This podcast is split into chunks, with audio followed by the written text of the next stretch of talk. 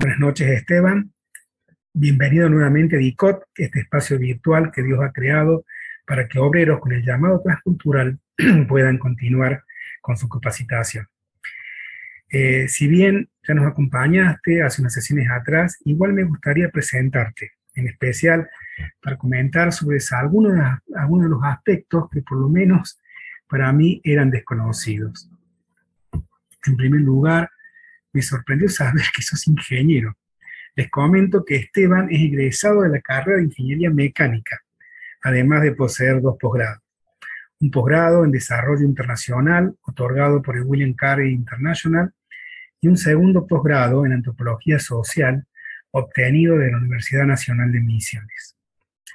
Otro aspecto que me llamó la atención es el fuerte compromiso que tiene con el cuidado del medio ambiente ya sea promoviendo técnicas ecológicas en lo agropecuario, como también administrando la Reserva Natural de Paititi, en provincia de Buenos Aires. Algo que desconocía realmente. Y algo que ya sabemos de él, por ser uno de los profesores del programa ENTRA dentro del CCMT, es su vocación por la docencia y su profundo amor por la obra misionera.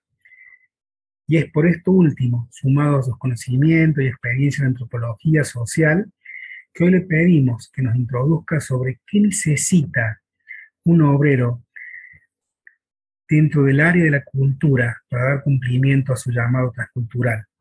¿Qué conocimientos, habilidades, destrezas y actitudes debe adquirir o incorporar a su vida para realizar la obra de Dios dentro de otra cultura? Esteban. Bueno, para responder un poco la, pregunta que nos, convoca hoy, eh, yo eh, bueno, me quería enfocar en nuestro llamado, que es eh, a la misión transcultural. Que, bueno, como todos sabemos, es, un llamado que involucra comunicar el mensaje del Evangelio o del Reino de Dios a otra cultura, ¿no? a la cultura que llamamos receptora, la que va a recibir ese mensaje. Y como todos sabemos, ese, proceso, que es bastante complejo, involucra por lo menos tres culturas diferentes. Eh, una es la cultura en la que está inmerso el mensaje mismo, ¿eh? Si nosotros queremos compartir un texto de la Biblia o un dicho de Jesús eh, o una historia, cualquier historia bíblica, eso viene con un bagaje cultural, porque fue, fue escrito este, o fue plasmado en la Biblia en un contexto histórico y cultural particular.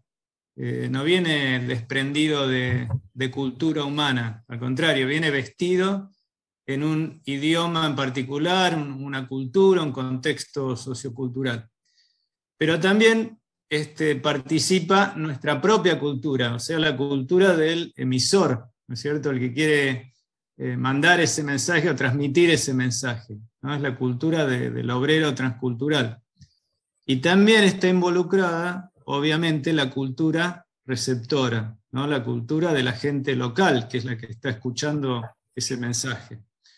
Entonces, ustedes se darán cuenta que, lógicamente, hay muchas barreras para que ese mensaje este, se transmita eh, bien, que sea entendido, que sea comprendido, que llegue al corazón de la otra cultura. Hay barreras desde lo idiomático, que es evidente. Ah, hay diferentes cosmovisiones, eh, formas de ver la vida, el mundo, el universo, diferentes valores, este, diferentes contextos socioculturales en donde se, da esa transmisión del mensaje, diferentes historias entre la historia del emisor y la historia de la gente local. Y todas esas cosas generan barreras, generan interferencia para que ese mensaje se transmita bien. ¿no?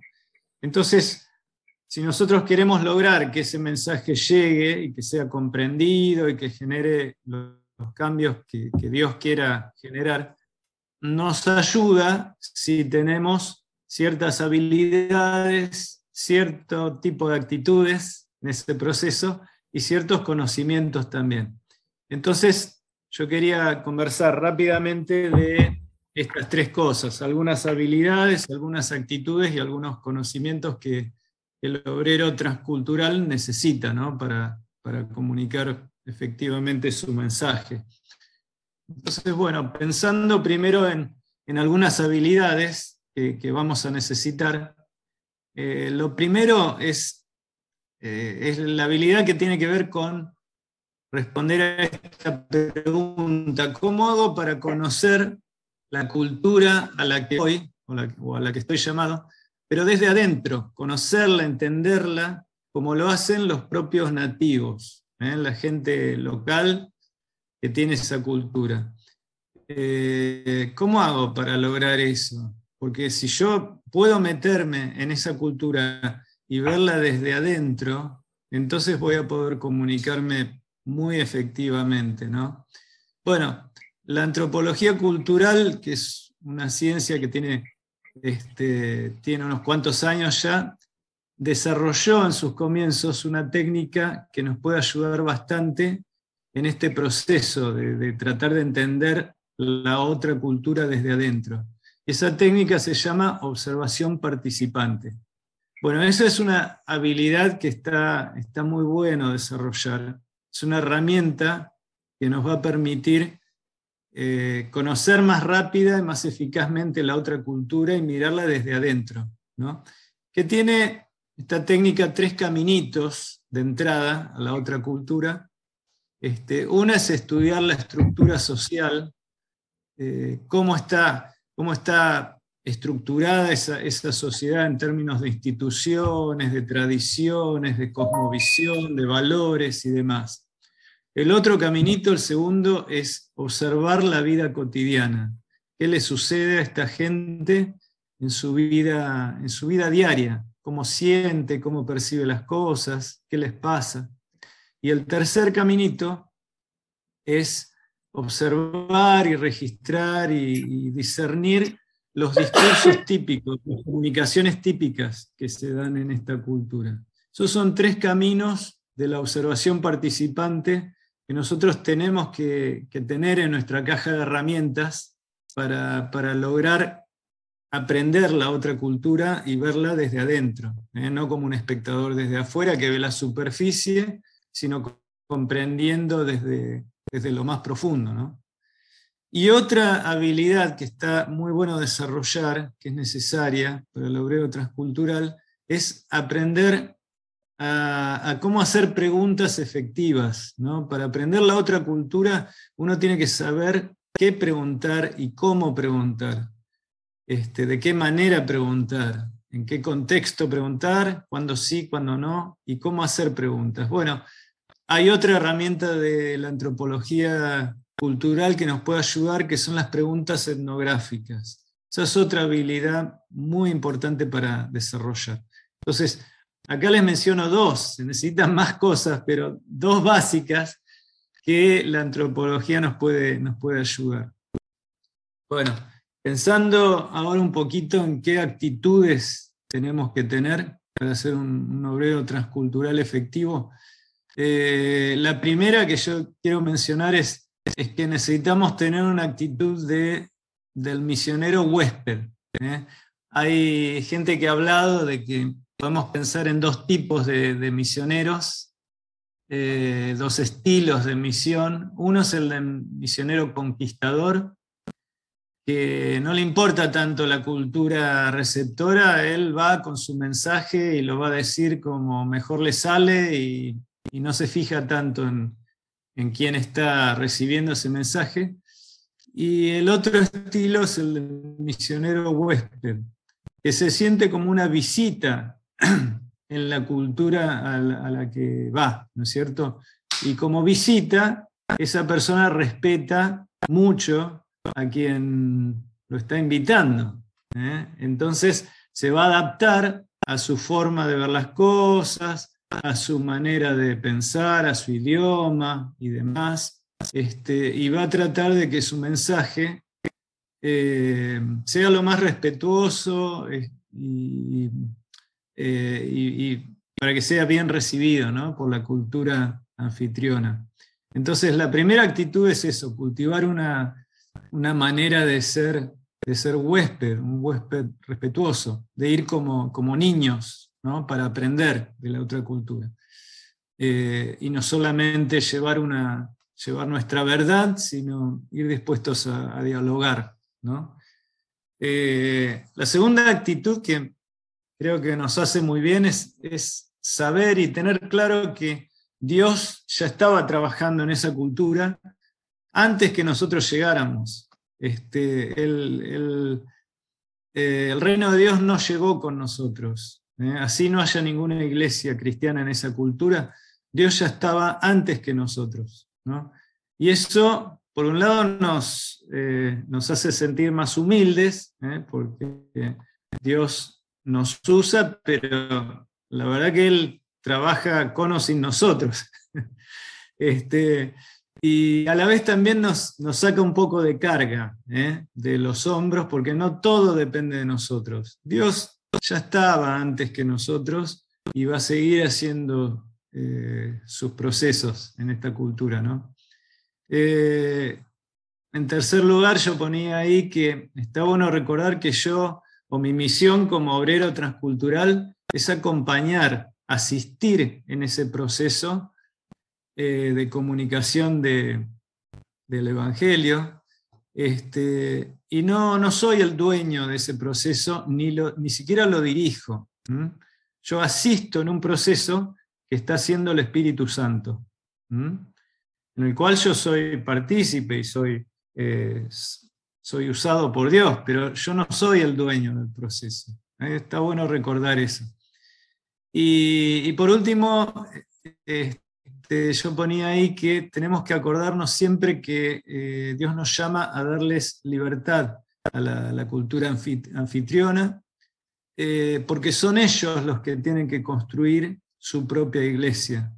Y tienen que construir una iglesia donde el Evangelio se desarrolle en, esa propia cultura, este, que nazca una iglesia autónoma que no sea dependiente de nosotros los misioneros. ¿eh? Eh, los misioneros somos de los pocos eh, oficios que vamos con el objetivo de que no nos necesiten más en un tiempo. no queremos generar dependencia, queremos que dentro de un tiempo, y cuanto más corto mejor, nos podamos volver a casa, porque esa gente ya tiene lo que necesita, lo tiene en su propia cultura, y el Espíritu Santo los va a guiar para construir una iglesia autónoma, sana, independiente, con su propia teología y, que pueda madurar, llegar a la madurez en Cristo, ¿no? sin necesidad de nosotros o de otra cultura. Bueno, y por último, pasando a algunos conocimientos que, necesitamos también para desempeñarnos bien como obreros transculturales. Eh, yo quería mencionar, bueno, obviamente lo que tenemos que tratar de conocer lo más posible es la cultura a la que vamos, ¿eh? la cultura anfitriona o receptora. Estamos llamados a conocerlo, porque no, no podemos amar lo que no conocemos y mal podemos amar a la gente a la que vamos si no conocemos su cultura. Cuanto mejor los conozcamos desde adentro, mejor podemos amarlos. ¿no? Este, y eso es parte de, la transmisión del mensaje. Eh, junto con esto va el conocer su idioma. En lo posible tenemos que tratar de conocer el idioma de la cultura receptora, porque la mayor parte de la cultura está contenida en un idioma, en sus categorías, en su forma de entender y de ver el mundo. Entonces, aprendiendo el idioma, aprendemos gran parte de la cultura de un pueblo. ¿no? Pero también tenemos que conocer y autoconocernos en nuestra propia cultura. Porque si no, uno es ciego a muchos este, prejuicios eh, y, tendencias que uno tiene culturalmente y, no las puede evitar. Cuanto más conozcamos de nuestras inclinaciones culturales, mejor vamos a poder evitar transmitir eso a otra cultura, ¿no? Y tratar de limitarnos a transmitir el mensaje, el mensaje del Evangelio, sin los, los ropajes culturales nuestros, o con lo menos posible. También es necesario que conozcamos algo, por lo menos, de las culturas que están expresadas en la Biblia. Este, porque como decíamos un poquito antes, todo el mensaje de Dios que está en la Biblia está eh, sumergido en diferentes culturas, ¿no? La cultura de Jesús era la cultura judía del siglo I, pero es muy distinta a la cultura de Moisés, de los hebreos, miles de años antes, y es muy distinta la cultura de, un Pablo o de este, los autores de las epístolas del Nuevo Testamento. Entonces, eso también tenemos que manejarlo si queremos ser fieles en la transmisión de un mensaje eh, lo mejor posible, ¿no? Eh, y por último, un conocimiento que es muy bueno llevar es entender cómo poder ayudar en este proceso de lo que algunos llaman contextualización crítica. Suena muy antropológico eso, pero no se asusten.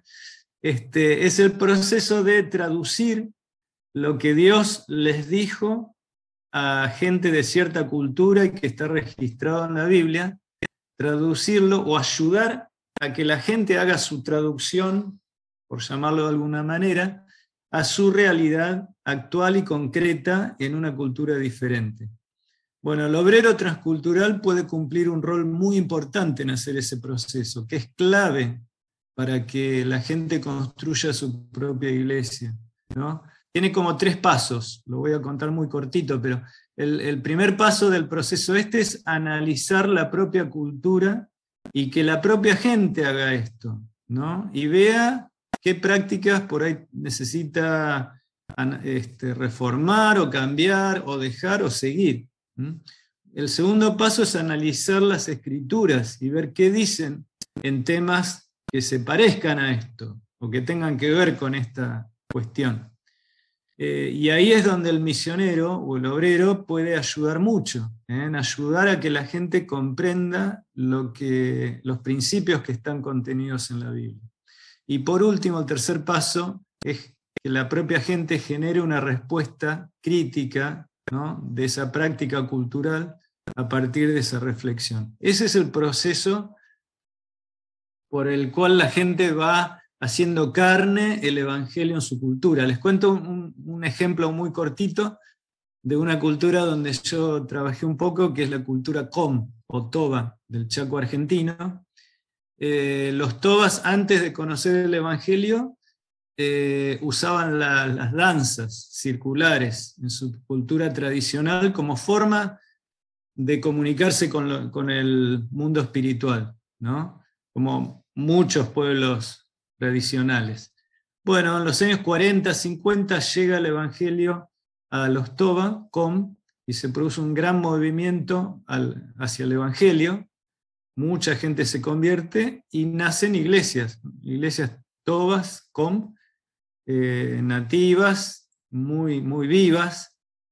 Y ahí, años después, muchos años después, en un primer momento se rechazan las danzas tradicionales, pero mucho tiempo después, eh, yo diría en los años 1990 o 2000, por ahí, empieza un proceso de analizar el tema de la danza y ver si todo lo viejo era malo y había que rechazarlo.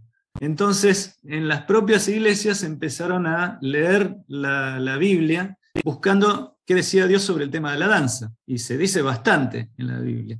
Este, y a partir de eso sucedió un proceso que duró unos cuantos años, duró décadas de discusiones y a veces de conflictos y demás, pero al final el pueblo Toba com cristiano fue elaborando su teología en este punto y hoy en casi todas las iglesias tobas se danza, se hacen danzas circulares con, una eh, significación nueva.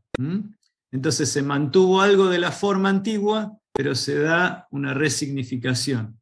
Eso es un ejemplo de este proceso de, contextualización crítica que tiene que hacer la, gente en cada cultura. Y en ese proceso los obreros transculturales pueden ser muy, muy útiles, ¿no?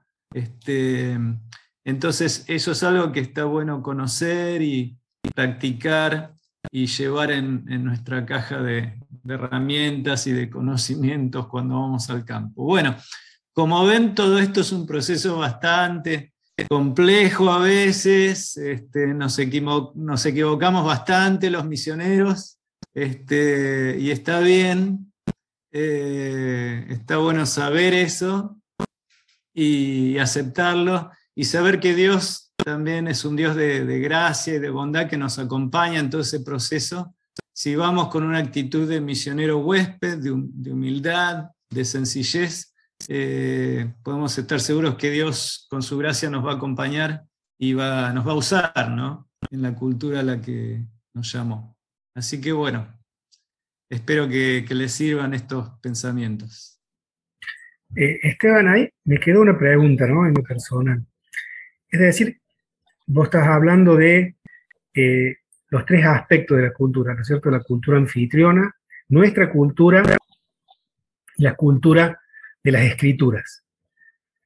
Eh, puede ser que el error que cometemos muchas veces es que nos creamos como misioneros constructores de estos puentes hermenéuticos en lugar de ser facilitadores o colaboradores para que la, misma cultura sea la que, la que elabore y genere ese puente? Claro, sí, sí, totalmente, porque muchas veces nosotros saltamos a este tercer paso, el de eh, decir nosotros cuál es la respuesta que el pueblo o la cultura local tiene que tomar frente a eh, eh, la, práctica en particular, como en el tema de la danza, ¿no? Los primeros misioneros que fueron a los POM eh, fueron muy rápidos en decir, no, no, las danzas son del diablo, la danza es del diablo, no, no puede haber danza en la iglesia cristiana. Y tan fuerte fue ese mensaje que los primeros, la primera generación de líderes tobas adoptaron ese mensaje también, ¿no es cierto? Este, y rechazaron no solo la danza, sino muchas otras cosas este, de su cultura eh, tradicional. Eh, entonces, el error es lo que vos dijiste, es nosotros ponernos en el lugar, en el, en el tercer paso, que después de ayudar en ese, en ese puente hermenéutico, definimos nosotros la respuesta que el propio pueblo tiene que dar, ¿eh? porque es, es, la propia gente la que puede eh, realmente analizar su práctica en profundidad, porque son ellos los que conocen su, eh, su cultura a fondo, ¿no? Entonces ellos son los que tienen que decidir, sí, esta práctica hay que rechazarla porque realmente va en contra de Dios y de sus principios.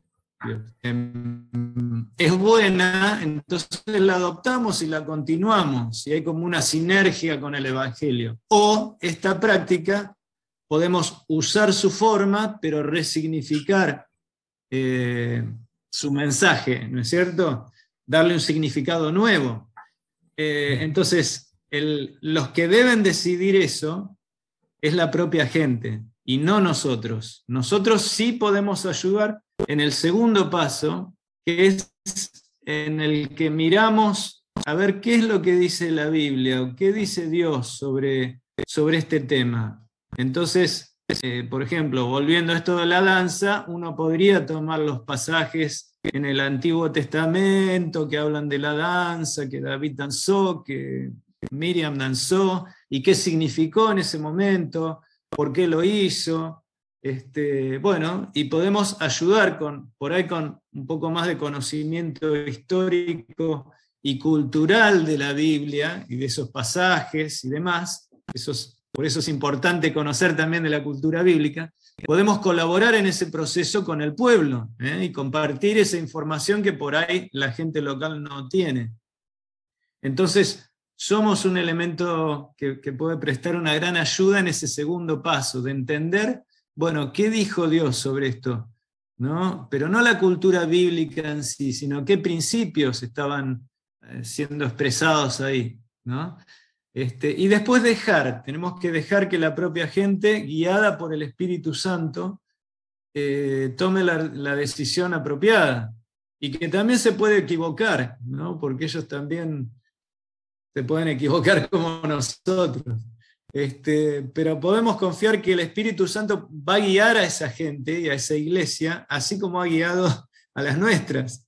Este, y porque el dueño, de nuevo, el dueño del proceso no, no somos nosotros, es Dios. ¿no? Bueno, muchas gracias Esteban. Ahora, ya no sé si querés agregar algo más, pero la verdad que muy, muy linda tu, no, me, parece que se, se, me fue muy largo nomás, no sé.